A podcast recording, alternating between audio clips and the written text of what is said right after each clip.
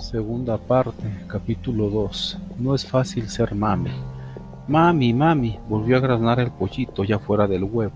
Era blanco como la leche y unas plumas delgadas, ralas y cortas, le cubrían a medias el cuerpo. Intentó dar unos pasos y se, desplomó junto a la panza de Sorbas. Mami, tengo hambre, graznó picoteándole la piel. ¿Qué le daría de comer? Sábelo todo, no había maullado nada al respecto, sabía que las gaviotas se alimentaban de pescado, pero ¿de dónde sacaba él un pedazo de pescado? Sorbas corrió a la cocina y regresó haciendo rodar una manzana. El pollito se incorporó sobre sus tambaleantes patas y se precipitó sobre la fruta. El piquito amarillo tocó la cáscara, se dobló como si fuera de goma y al enderezarse nuevamente catapultó al pollito hacia atrás, haciéndolo caer. Tengo hambre, graznó colérico. Mami, tengo hambre. Sorbas intentó que picoteara una papa, alguna de sus galletas. Con la familia de vacaciones no había mucho que elegir. Lamentando haber vaciado su plato de comida antes del nacimiento del pollito, todo fue en vano. El piquito era muy blando y se doblaba al contacto con la papa. Entonces, en medio de la desesperación, recordó que el pollito era un pájaro y que los pájaros comen insectos. Salió al balcón y esperó pacientemente a que una mosca se pusiera al alcance de sus arpas. No tardó en cazar una y se la entregó al hambriento. El pollito cogió la, mosca con el pico, la apretó y cerrando los ojos la tragó. Rica comida, quiero más, mami, quiero más, graznó entusiasmado. Sorba saltaba de un extremo a otro del balcón, tenía reunidas cinco moscas y una araña cuando desde el, tejado de la casa de enfrente le llegaron las voces conocidas de los dos gatos fascinerosos a los que se había enfrentado hacía ya varios días. Mire, compadre, el gordito está haciendo gimnasia rítmica. Con ese cuerpo cualquiera es bailarín, maulló uno. Yo creo que está practicando aeróbic. Qué gordito tan rico, qué gracia, qué estilo tiene. Oye, bola de grasa, ¿te vas a presentar a un concurso de belleza? maulló el otro. Los dos fascinerosos reían, seguros al otro lado del patio.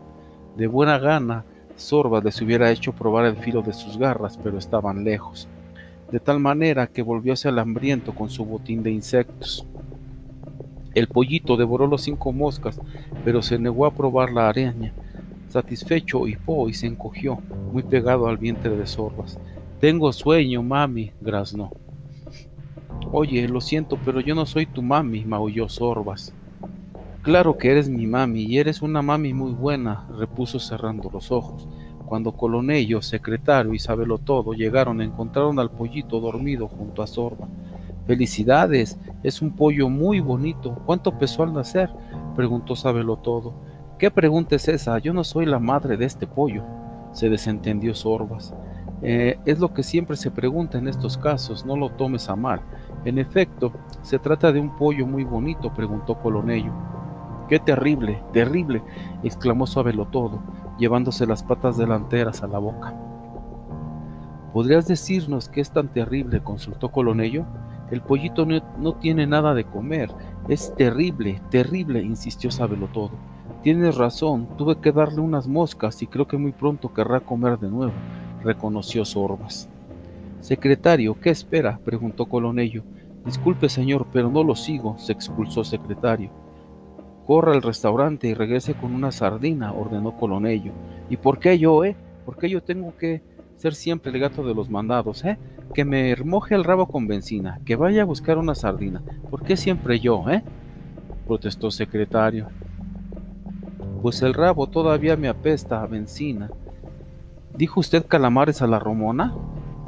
preguntó secretario antes de trepar al cubo.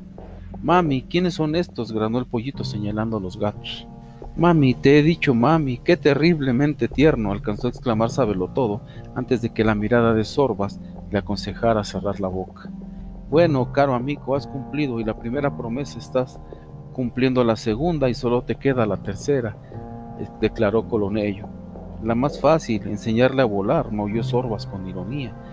Lo conseguiremos, estoy consultando la enciclopedia, para... pero el saber lleva su tiempo, aseguró todo. Mami, tengo hambre, los interrumpió el pollito.